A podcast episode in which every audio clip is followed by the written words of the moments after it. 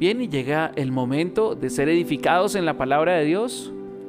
Y esta mañana me acompaña mi preciosa esposa Pili. Muy buenos días, amor, ¿cómo estás? Muy buenos días, amor, amada iglesia. Feliz de poder tener el privilegio de reunirme con otros creyentes, con mis hermanos y amigos en la fe. Qué chévere saber que no estamos aquí solitos, sino que eh, muchas personas hasta ahora se unen en sus hogares en una misma fe para adorar a un mismo Dios. Este es el regalo más grande que como iglesia podemos tener y es compartir este tiempo con la familia del Señor. Y vamos a leer en esta mañana la carta del apóstol Pablo a los Colosenses capítulo 3 versículos del 1 al 4. Colosenses capítulo 3 versículos del 1 al 4 y dice la palabra del Señor así. Ya que han sido resucitados a una vida nueva con Cristo, pongan la mira en las verdades del cielo, donde Cristo está sentado en el lugar de honor, a la derecha de Dios. Piensen en las cosas del cielo, no en las de la tierra, pues ustedes han muerto a esta vida y su verdadera vida está escondida con Cristo en Dios.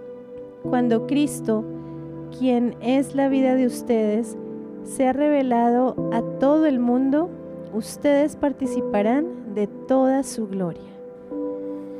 Amén. Así es.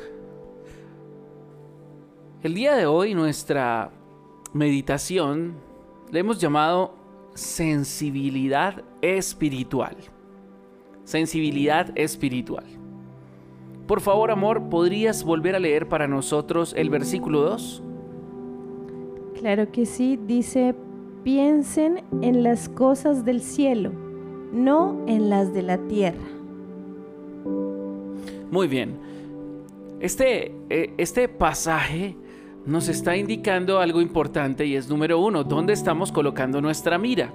¿Hacia dónde estamos mirando cuando estamos caminando? Y número dos, ¿en dónde estamos poniendo nuestros pensamientos?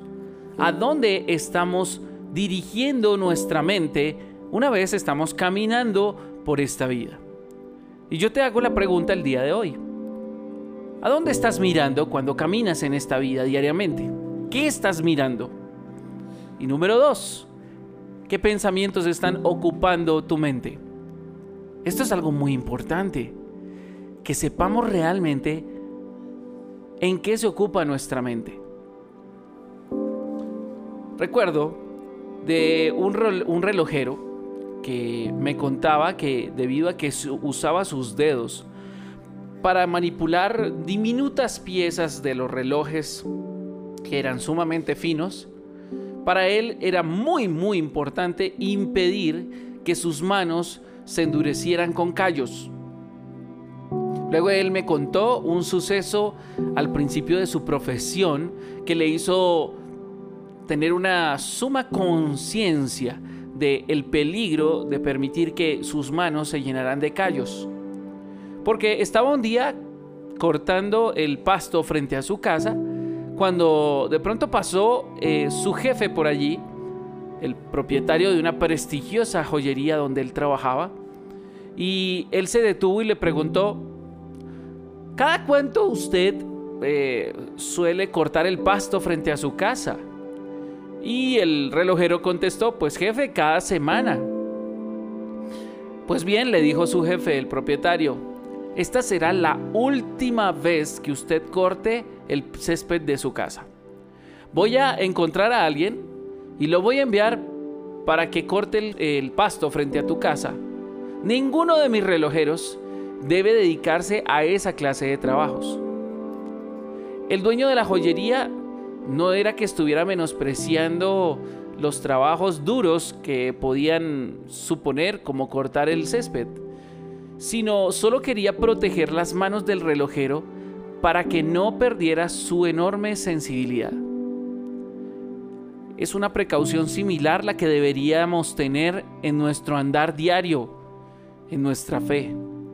Nunca debemos hacer cosas que disminuyan nuestro amor hacia Dios y hacia su palabra, o que puedan adormecer nuestra hambre por la oración y el servicio a Dios y el servicio a los demás. ¿En dónde estamos poniendo nuestra mirada mientras caminamos? ¿En qué estamos ocupando nuestra mente? Esto es, eh, esencialmente cierto de actitudes pecaminosas y de prácticas que el mundo muchas veces impregna en nuestro comportamiento. Se merma nuestra hambre por orar, se merma nuestra sed por la palabra de Dios. Jesús le dijo en alguna ocasión a sus discípulos, ¿saben algo? Tengan cuidado porque el Espíritu siempre va a estar dispuesto para las cosas de Dios. Pero su carne, es decir, sus pensamientos, su alma, sus emociones, su voluntad, su cuerpo, es débil. Y ciertamente que es difícil levantarse temprano, muchas veces dedicarse media hora menos de sueño o a veces una hora menos, solo para tener estos espacios donde la palabra de Dios impregna nuestros corazones y la presencia de Dios está disponible para nosotros. Pero tenemos que estar también conscientes de todo aquello que, aunque no sea malo por sí mismo, tal vez sea contrario a la voluntad de Dios para nosotros, como dijo el apóstol Pablo. Todas las cosas me pueden ser lícitas, pero no todas las cosas me convienen. Como ciudadanos del reino de Dios, vamos a poner nuestra mirada en las cosas de arriba y vamos a eliminar esas viejas prácticas. Vamos a caminar todos los días así.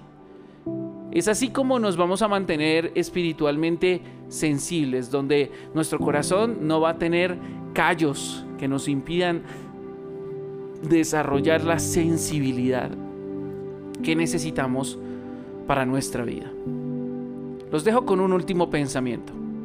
Evita todo lo que adormezca tu sentido del pecado manteniéndote en contacto con Dios.